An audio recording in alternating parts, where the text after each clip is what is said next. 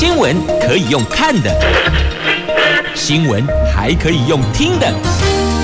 亲切的早安问候，专业的新闻分享，欢迎加入美英主持的 News Online，说新闻给你听。Hello，大家早安，欢迎收听 News Online，我是代班主持人赵伟。今天早上呢，一样帮美英姐代班哦，在空中陪你度过这个晨间新闻时光。好，节目开始呢，一样带你看到早上报纸的头版头条新闻哦。今天来看到的是，包括联合、自由跟中时的头版头都是同一则新闻。美国的军力报告，中国可能会在二零二七年逼台湾来谈判。那如果第三方介入的话呢，可能会到太空或是有核子的行动哦。那我们台湾呢，只能够强化不对称作战了。这是来自联合报的头版的标题哦。另外，中国时报呢又特别提到了咱们的国安局长证实呢，中共内部的确辩论过要攻打我们台湾的东沙岛。陈明通说呢，这两岸是可以在法律监督下来谈判的。好，那另外自由时报呢，提到的新闻消息，则是跟这个建筑的耐震能力不足有关系哦，有危害公安的疑虑哈。那所以都跟范围呢，危险建筑现实是可以来加速代拆。同时，台湾版面呢，又提到我刚刚提到这则新闻哦，美国的国防部呢，公布了中国的军力报告，共军二零二七以武力逼台湾来进行谈判哦，这个是今天。头版新闻的重点，另外带你看到的是《经济日报》的头版头，则是关于美国 QE 鸽式退场，预估明年会升息哦，因为每个月呢减少购买了一百五十亿元美元的这个资产哦。那鲍尔强调对调升利率保持耐心，那市场预期在七月就会行动。好，我们来看到的是今天包括了三大报哦，联合、自由、中时的头版版面呢，特别提到了这个新闻消息，来自美国的军力报告哈，这个事情，呃，昨天呢，包括在立法院呢，呃，引起了很多立委的质询哦，成为了焦点哦。那包括了咱们台湾的东沙岛呢，最近是备受关注啊。那美日智库呢，跟媒体就研判了，中共如果对台湾采取军事行动呢，可能会是以夺取我们台湾南部的这个东沙岛为目标。国安局长陈明通昨天也透露说呢，中共内部啊确实辩论是否应该要攻打东沙岛。台海的情势呢，虽然比过去还要紧张了，但是国安。国安呢研判还是不到中共攻打台湾的程度哦。那在蔡英文总统任内呢，即使是攻占了东沙岛，以战逼谈也不会发生哦。那立院国防委员会呢，昨天审查国安预算的时候，这个两岸是否兵戎相见，成为了立委质询的焦点。好，另外我们看到一下这个日本呢，共同社其实在去年曾经报道过哈，中共。如果是台湾动武的话呢，其实目标不在本岛，而是在东沙。而近来美方呢多个智库呢也是以中共攻打东沙来反复进行了兵推。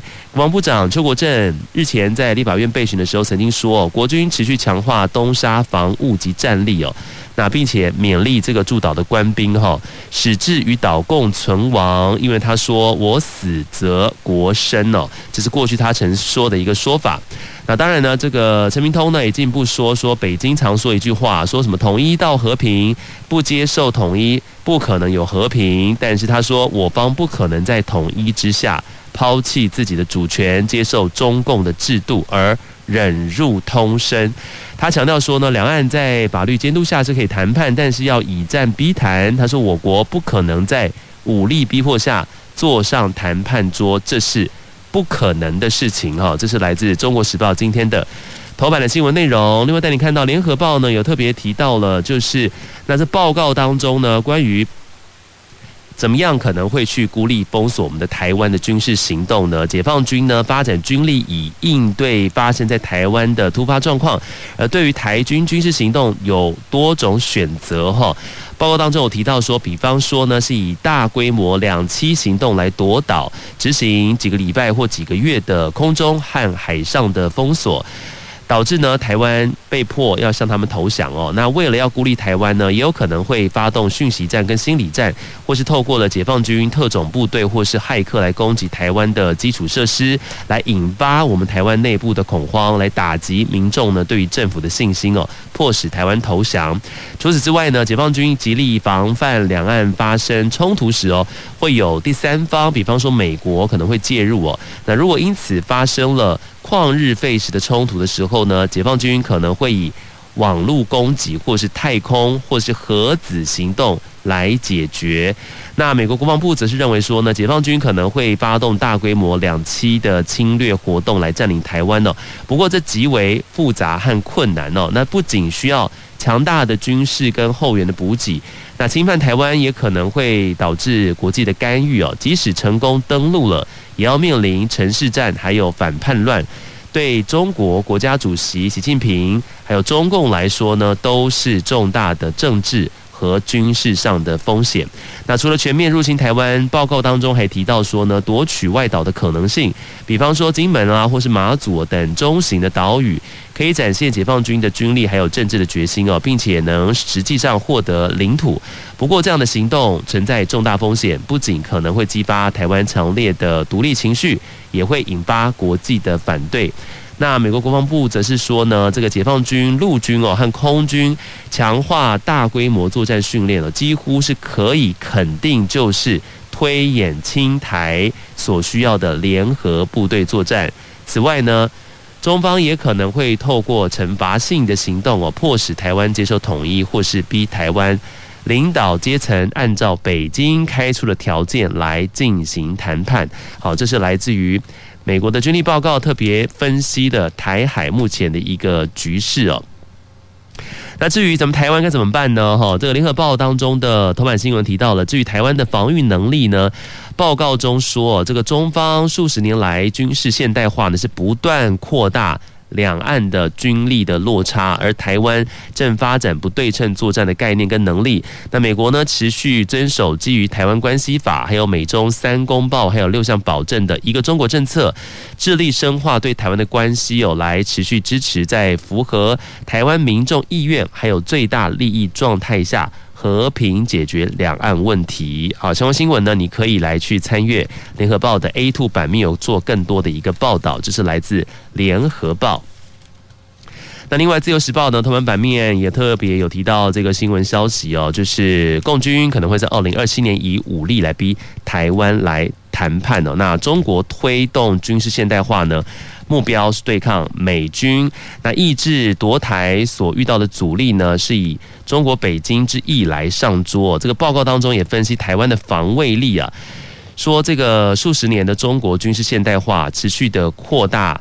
中国跟台湾之间的差距哦，那我们只能够发展不对称的战力来去应对，包括了建立战备物资、发展国防工业的基础，还有改善联合行动跟危机回应的能力，来强化官兵部队哦，但也仅能因应台湾所面对的防御挑战的一部分。这是来自《自由时报》的头版版面新闻的报道。好，可以看得出来哈，这个中国持续用武力来威胁台湾哦，造成台海的动荡不安。好，接下来看到的是《经济日报》的头版头条，这是美国 QE 鸽式退场哦，预估明年会升息哦。我们来看一下，关心这个美国联准会有所谓的 FED。决议呢，维持联邦资金利率目标区间呢，是在零到百分之零点二五的谷底哦，并且启动量化宽松退场，就是所谓的 QE 退场。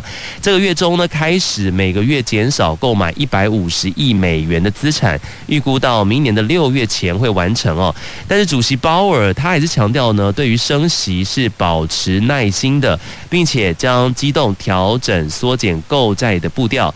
的市场就解读为这个是。所谓的歌式退场啊，但是专家还是警告，不宜低估明年升息的风险哦，还是要多加的注意哦。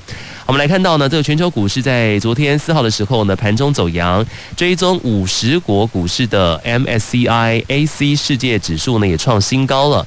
这美股三大指数早盘涨跌互见哦，那欧股则是冲上了历史高点。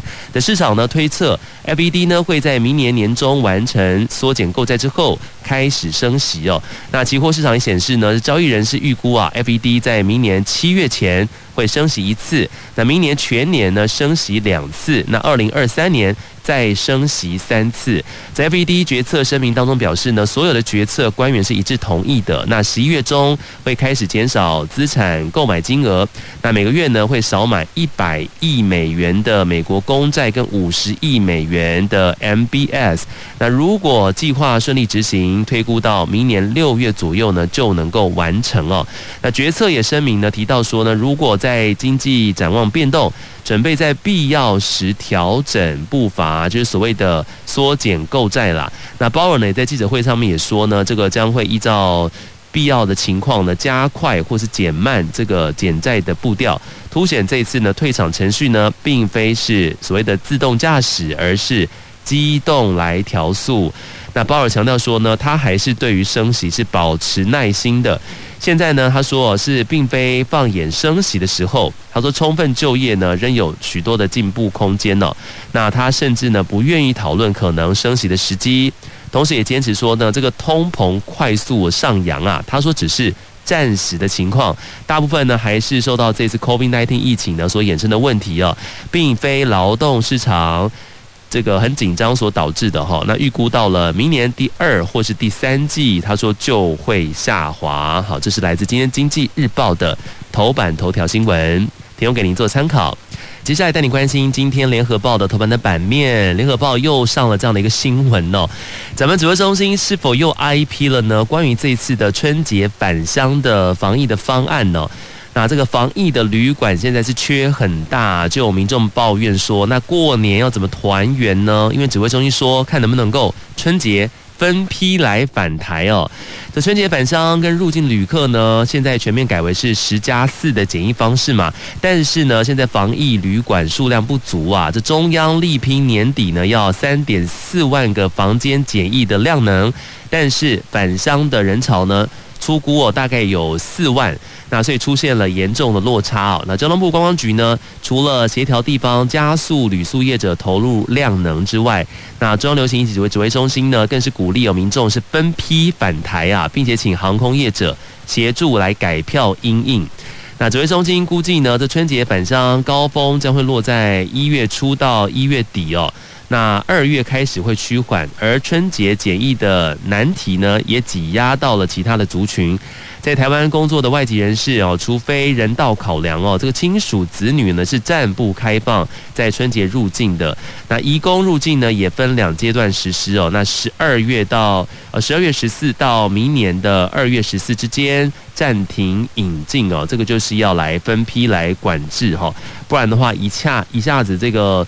量能太大，可能没有办法做消耗哦，所以指挥中心呢就 IP 了。很多民众说，那这样子过年怎么样团圆呢？因为目前的状况的确是防疫旅馆的数量是不足以应付呢这个春节返乡的人潮的。那这后续呢一些检疫的调整呢，也造成了防疫旅馆的订房大乱呢。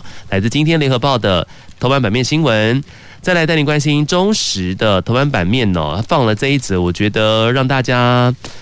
也算是刷新了你对于这个捐精这件事情的一个看法哈，因为标题就写到说呢，英国有捐精魔人呢，他说他可能有这个八百名子女后代哦。那另外纽约有一个捐精教授说他在台湾其实也有后代，啊，这个是一名那个伊兹的一名那个女子呢，她之前在社群网站上面爆料说，她说偶然的方式得知哦，她自己的生父呢是一个超级金主，自己呢至少已经有五十名素未谋生。的兄弟姐妹哦，让他担忧啊，手足们，他说可能会在不知情下呢，衍生乱伦的风险哦。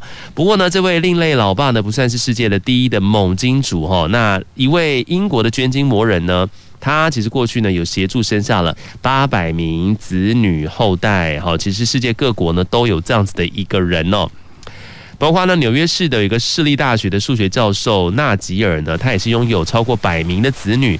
到现在呢，还有十三位女子怀孕当中都是用到她的精子哦，捐出了精子。那纳吉尔呢，坦言呢，以前会直接跟对方呢直接是发生关系，但是之后呢，为了顾及安全呢，已经改为是邮寄精子给对方。天哪！他说是完全免费的哈。据说台湾也有他的后代。那另外一名呢，五十一岁的荷兰男子的胡斌，也透过了捐精或是跟呃发生关系的方式呢，来协助生下至少一百零六名子女，而且数字还在增加当中啊。曾经受封是欧洲最猛男或是什么宝宝制造者之类的哈。这个是今天《中国时报》呢特别写了一篇哦，就是综合了世界各国就是很厉害的这个捐精的人。好，接下来带你看到的这个新闻消息来自《自由时报》头版版面，这一定要来讲一下哈。这医美包庇，这中国女来台湾卖淫哦。那检方呢搜索了中山医院哈，这个是中国人来台湾做医美健检的一个政策呢，现在竟然沦为是掩护卖淫的管道了。那调查局呢，他们日前查获了一名中国籍的卖淫子女呢，发现她哦是以台北市中山医院的医疗收据。这医疗的医美收据呢，申请来台湾做健检呢。这医院呢开给他符合申请标准的足额的医疗收据呢，但是你要知道，这名女子呢，她事实上并没有依照这个申请的项目来做健检。那入境之后呢，她就消失了，行踪不明。这院方也没有回报给主管机关呢，所以涉嫌了伪造文书跟违反两岸人民关系条例等罪嫌。哦，那就是中国呢，这个女子呢，透过了这个院方呢，开给她这个健检的医疗收据，然后来台湾实行卖淫之时哦，这个医院开出万余张这个医疗收据哦，所以这个前院长呢遭到了约谈哦，这的确是一个大漏洞，政府要好好的来彻查一下。很可能造成呢，中国人是呢透过了这样子一个医美或是健检的一个签证来台湾从事不法的事情哦，这可能是一个背后大开后门，所以一定要赶快来去证实一下这件事情。接下来持续带你关心今天报纸的重点新闻，来自联合报的 A 四的要闻版面。接下来大家就要面临到了年底的四大公投了，对不对？目前公投宣讲大车拼啊，可以看得出来哦，朝野四党四种论调。各讲各的话，标题呢写到说，柯文哲说呢要投赌烂票了哈。那时代力量呢他说呢只有重启核四是不同意的。那民间团体则是说呢现在公投啊只有对决没有对话，这的确呢沦为这样的一个状况呢。不太乐观哈，来带你关心这年底的四大公投呢，现在进入到了倒数了。那蓝绿分别办夜宿凯道跟百场说明会。那时代力量呢，昨天只是表态说啊，这些选项当中呢，只有重启核四呢，他们是不同意的哈，将展开全台百场的宣讲。那民众党呢，仍然是以两好两坏为基调，将以民主战车前进全台湾二十二个县市来宣讲。民众党党主席柯文哲则是说。说呢，这个真爱早教，他要投赌烂票。另外呢，还提到说呢，一定不让莱猪进来哈。那民团呢，这个民间版瘦肉精毒猪联盟呢，昨天举行的记者会表示说，他说公投呢，现在好像变成只有对决，没有对焦了。更没有对话，同时呢，要求蔡英文总统呢下军令状，开放党公职来辩论哦。那真爱早教的公投领衔人潘忠正呢，他只是说呢，可以感觉这两天政府的态度越来越强硬了。那他说呢，能源转型路径哦有很多，他说不可能方案只有一个，除非是政府风险管理出了问题。好，那时代力量呢，昨天也表态公投的立场了。他们同意反莱猪进口，还有同意呢公投绑大选，同意真爱藻礁，它只有重启核四是不同意的，将在这个月开始呢进行全台湾的百场宣讲。好，这个是看得出来，现在是各个党派哦，朝野四党呢四种论调了。那这四大公投案呢，在年底呢会投票。那蔡英文总统呢，昨天也说要落实飞和家园，提到说呢，重启核四就不会是政策的选项。新建三街呢，能让供电稳定哦，并且解决南电北送跟长期中南部空屋的问题哦。那开放美珠，他说是拓展台湾国际经贸的重要布局哦，向世界展现台湾解决困难贸易问题的决心。这个是蔡英文总统的说法。但是台北市长柯文哲只是说呢，这个核四问题啊要理性讨论，但不要天马行空，不要意识形态啊。他说如果核四不盖的话。民进党政府呢，就要很诚实的跟民众说清楚，一个家庭一年要多三万元电费支出。他说每天都讲美好的一面，不美好的都没讲哈。这个是柯 P 说的话。好，这是来自今天联合报的 A 四版面的要闻消息哦，对于这个公投啊，包括了这个四大公投案呢，现在各方说各方的话，都有各自的论点。接下来同一个版面呢，我们看到呢，这个也是各说各话，是 WTO 会议当中各说各话。关于中国呢，进我们台湾的水果哈，那我们不是就是请 WTO 出来主持公道吗？那现在我们来看一下这个发展如何呢？这中国呢，对台湾的凤梨世家莲雾啊，不是下了禁令吗？然后我方呢，把这个争议有提交给世界贸易组织 WTO 食品安全检验与动植物防疫检疫措施委员会。那三号的时候呢，被排入例会当中的特定贸易关切新议题来做讨论哦。那我国驻 WTO 代表团罗昌发指出呢，这个中方欠缺科学依据。要求中国呢，尽速恢复我国三项鲜果的这个输入销售哦。不过中国这边回应说，你这个有害虫呢是事实哦，所以双方依旧是各说各话。那农委会呢，防检局的副局长呢周慧娟说，其实中国。呃，代表呢以视讯方式来陈述意见呢，表达因为呢截获了介壳虫，还有这个真菌哦，那为了保护中国农产的环境呢，因此要求我方做好源头管理。那罗昌发则说呢，这个中方所称哦，这截获太平洋豚纹粉介壳虫，实际呢只有占相关鲜果实际出口到中国的百分之。零点三以下这么少，那我方的水果溯源管理呢已经强化了，也有成效。那中方呢，这个应该要对这个贸易呢采取最小限制，才符合 SPS 的协定规范。好，虽然这个议题呢进入到了 WTO 会议当中来做讨论，但目前看起来是没有一个结果，是各说各话的。接下来带你关心的是联合报的 A 五版面的新闻消息。好，这个是跟补贴有关系哦。这个基本工资的薪资补贴方案出炉哦。九月、十月的营收年减少两成的话呢，是可以来申请的哟。啊，基本工资呢，明年会调整嘛，对不对？那因为内需服务业呢，今年疫情啊期间也是受损蛮严重的。行政院呢，昨天有拍板了经济部拟定的基本工资的薪资补贴方案。只要雇主呢，在今年的九月、十月的总营收，相较于去年减少两成的人，那明年一月呢，就可以来申请补贴哦。那农业、工业、服务业、补习班、托婴中心、长照机构、演艺团体等等，都可以来适用。这补贴方案呢，将由劳动部呢就业安定基金提拨三十五亿元来支应呢。那预估大概有六十万名劳工适用哈，这个提供给大家来参考。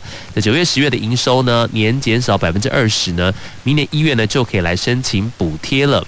好，另外来看到呢，这个也是一个优惠哦，这是关于电动车，电动车免牌照税哦，这个优惠呢，其实会持续延续到二零二五年的年底。这个是行政院的院会呢，昨天有通过了财政部提报的使用牌照税法的修正草案，包括了电动汽车、电动机车免征牌照税的优惠，将会延长四年到二零二五年的十二月三十一号为止哦。那每年估计呢，有一万一千辆的电动车售优惠。财政部长苏建荣说：“，这财政部呢也已经提报了电动的汽机车，呃，免科货物税的优惠。那这个是跟同样呢是延长四年的优惠哈。那行政院呢正在审议当中。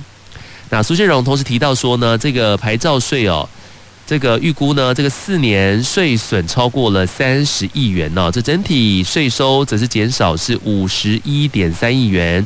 财政部的赋税署长许慈美补充呢，那如果为了减少污染呢，政府大约是要增加八十六亿元的经费哦，这是大于税损的。这延长四年是符合税事支出的规定哈。好，这个是使用电动车呢，现在是免牌照税了哈。那这个优惠呢会持续延续到。二零二五年年底，当然不管是开电动的汽车啦，或是骑电动机车呢，其实都不用去担心说受到这个油价波动的影响，对不对哈？那但你看到呢是跟油价有关系哦，现在持续高油价也牵动了客运的票价。交通部长说呢，要来补贴冻涨哈。我们知道国际油价走升嘛，那国内的油价呢，已经连五个礼拜上涨了。九五无铅汽油呢，每公升来到了三十一点七块钱。那超级柴油呢，只是每公升来到二十八块哦。那其中柴油价格呢，更是创下近三年的新高，也让国道客运的票价跟着。这个油价呢是蠢蠢欲动哦。那交通部长王国材昨天说呢，将朝补贴方式动涨客运的票价。那受到疫情影响啊，这国道客运业者呢载客量呢其实还没有恢复去年的荣景哦。那如今现在油价又飙涨，让业者呢忍不住啊感叹说是雪上加霜哦，几乎是快要开一班车就赔一班了。立委许淑华昨天在立法院呢。那个委员会当中的质询的时候说，这公路客运业者疫情期间呢都在苦撑呐，如今油价还继续上涨，为了维持收支平衡，有可能票价会上涨哦，所以呼吁交通部呢要提早来跟业者沟通，给予相关的补贴哦，不要让业者呢调涨票价。那现在呢的方式是会来去补贴方式，然后来动涨这个票价，这是来自油价牵动了客运的票价。接下来带你关心的是《自由时报》《自由时报》的 A 四版面的消息。好，继续来看一下这个欧洲议会访问团。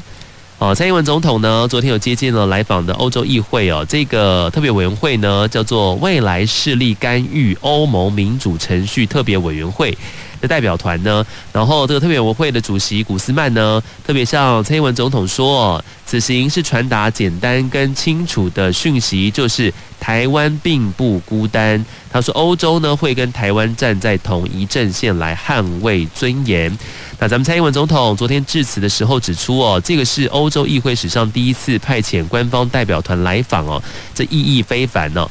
古斯曼主席呢率团来访呢，希望了解台湾因应复合式。威胁跟假讯息的做法，简单说呢，他们就是来台湾取经的了哈。因为台湾呢受到中国的这些复合式威胁跟假讯息攻击非常非常高，当然欧洲那边呢也有陆续受到攻击哦，所以算是率团来台湾取经，看一下咱们台湾的做法是怎么样来去做对抗的。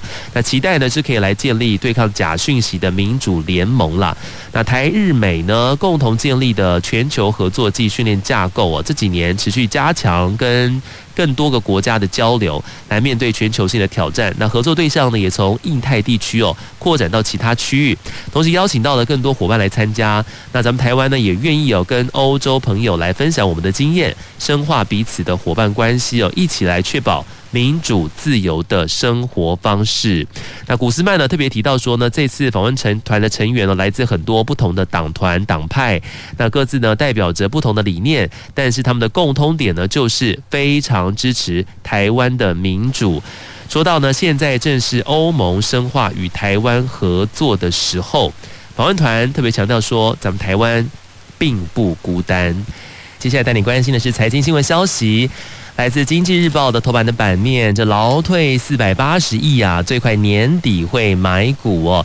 包括这一次呢，是找国泰、富邦等六家投信呢，取得了委外代操的资格。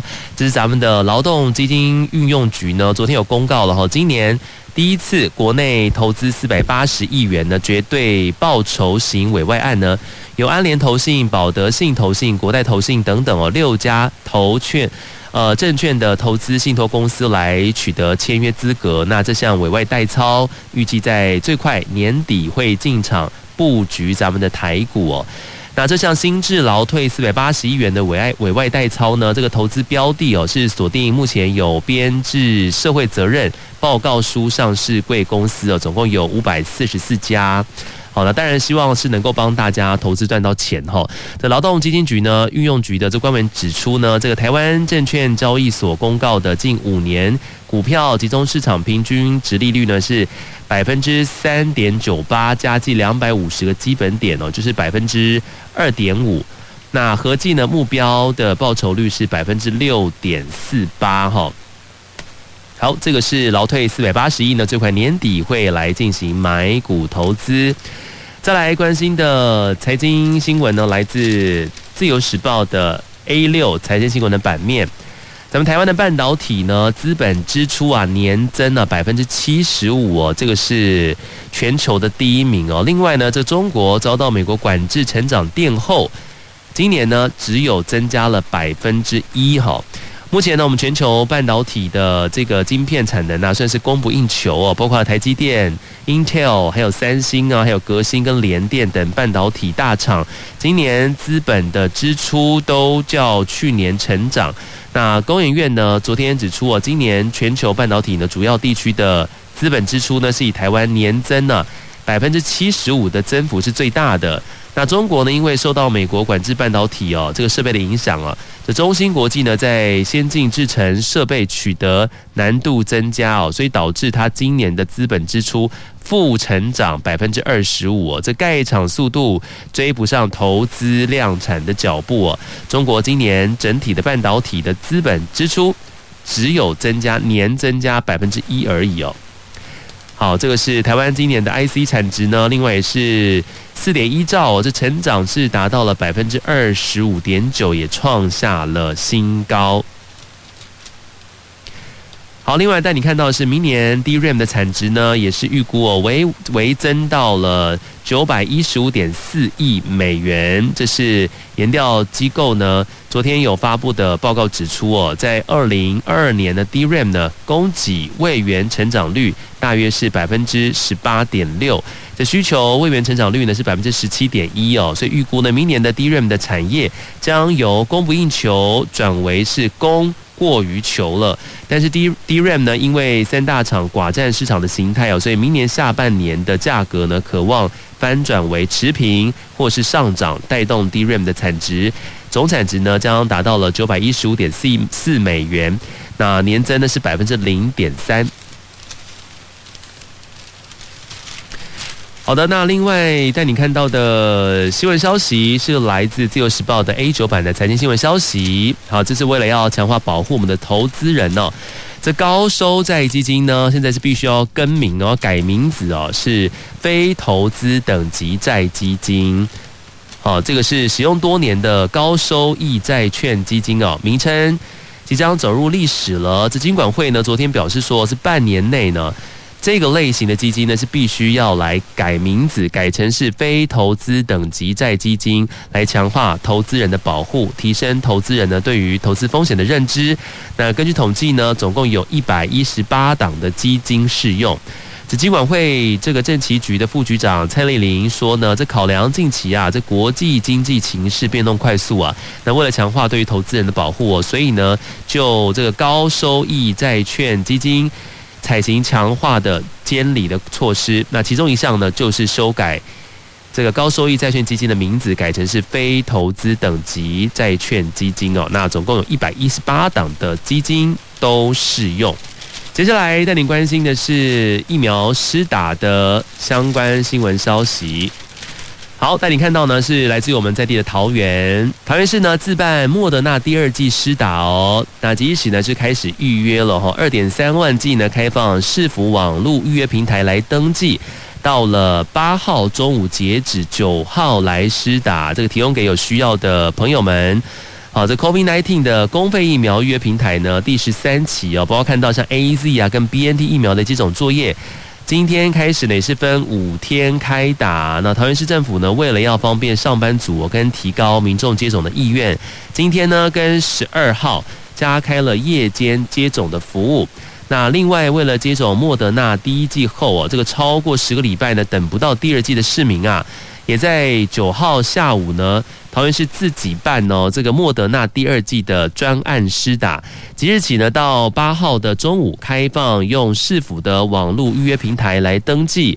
那两万三千剂呢是额满为止，所以如果你之前已经打了莫德纳的第一剂，你在等打第二剂莫德纳的朋友们呢，符合资格的话呢，可以来预约哦，到我们这个桃园市政府的网络预约平台来登记哈。那总共两万三千剂呢是额满为止。那咱们的市长郑文灿呢，昨天在市政会议当中表示哦，截至前天，桃园市呢第一剂的 COVID-19 的疫苗接种人口的涵盖率呢是百分之七十七点七五，这是略高。高于目前咱们台湾全国的百分之七十四的。那完成第二季的人口涵盖率呢，则是百分之三十三点三七，是略低于全国的百分之三十四点八。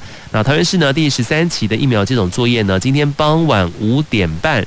到晚上八点半，特别是在晚上开放施打，在预约民众呢所选的社区接种站来施打 AZ 疫苗。那十二号呢，同时段安排施打 BNT 疫苗，希望让上班族呢利用礼拜五下班之后的晚上的时间来进行接种。那礼拜六、礼拜天呢，则是可以好好的在家休息哈。这个。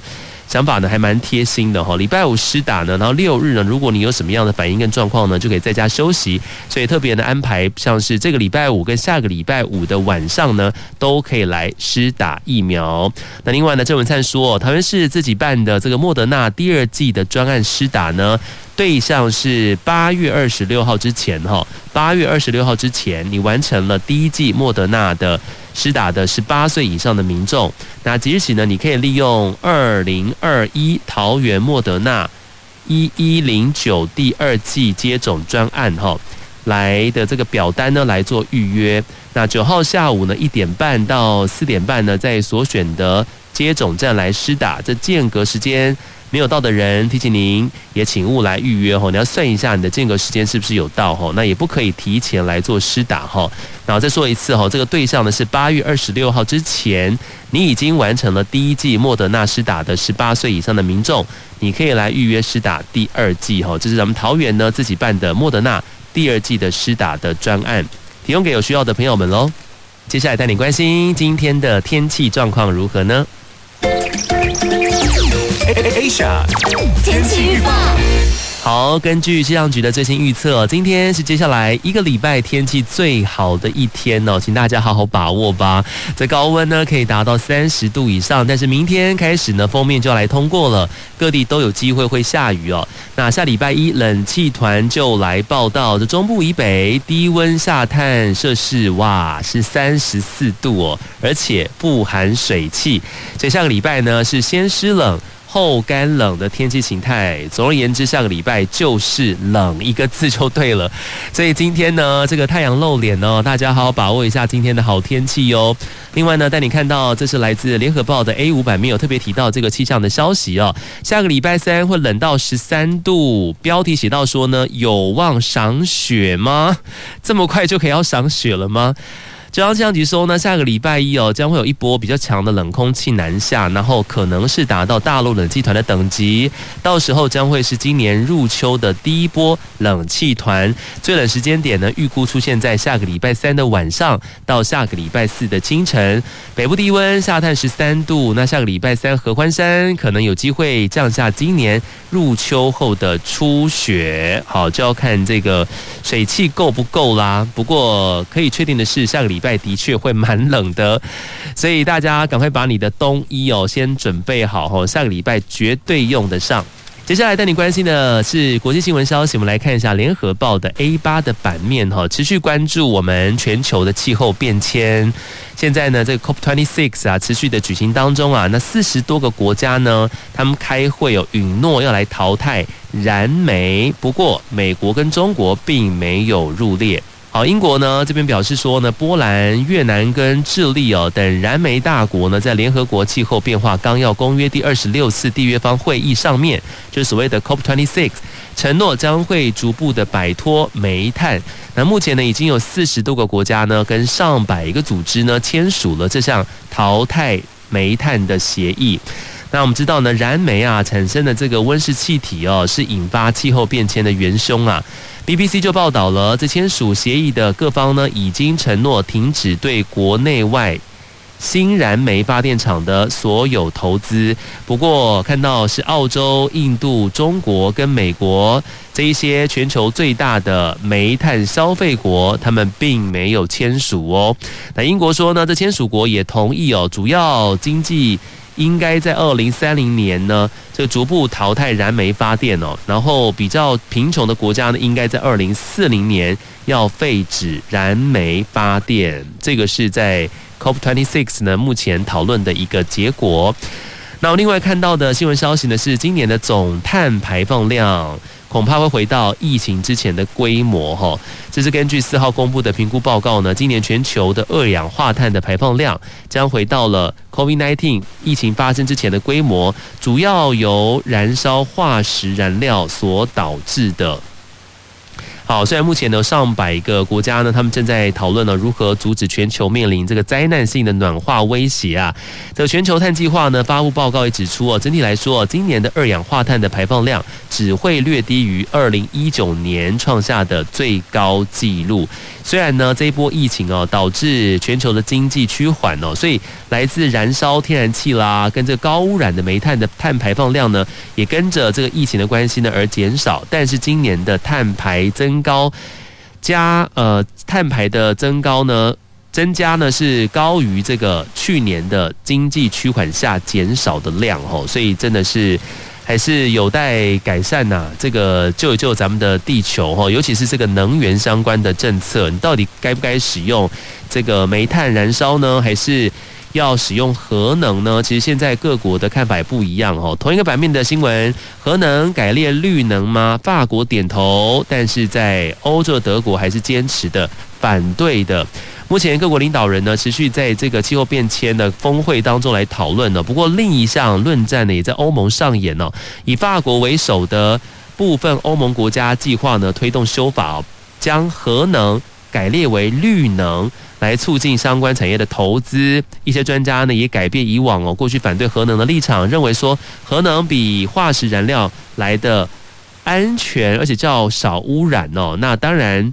这个是法国这边部分人的看法哈，但是这个实质啊推动非核家园、推动非核的德国，他们则是坚定的反对的。他们对于核能的看法呢，也有不同的一个意见。这是来自今天联合报的 A 八的国际版的新闻消息。接下来带你看到中国的新闻消息，延续昨天的报道哦，这个彭帅哈爆出的这个性丑闻呢。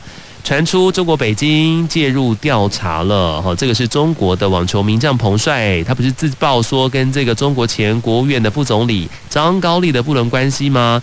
尽管中国当局啊全力封锁，就是彭帅呢这两个字，在中国网络上面也是完全找不到相关的资料跟相关的报道的。但是呢，他们虽然这么做，挡不了这个舆论的热议哦。这件事情爆料时间点呢，刚好就在中共的第十九届的中央委员会的第六次全体会议登场前六天。这部分评论呢，因此呢，这个往中央的高层的权力斗争方向来做解读哦。所以现在传出呢，中国北京要来介入调查这件事情。好，这是来自自由时报的 A 四版面的新闻消息。今天早上感谢你的空中收听哦，我们下礼拜继续空中相见喽，拜拜。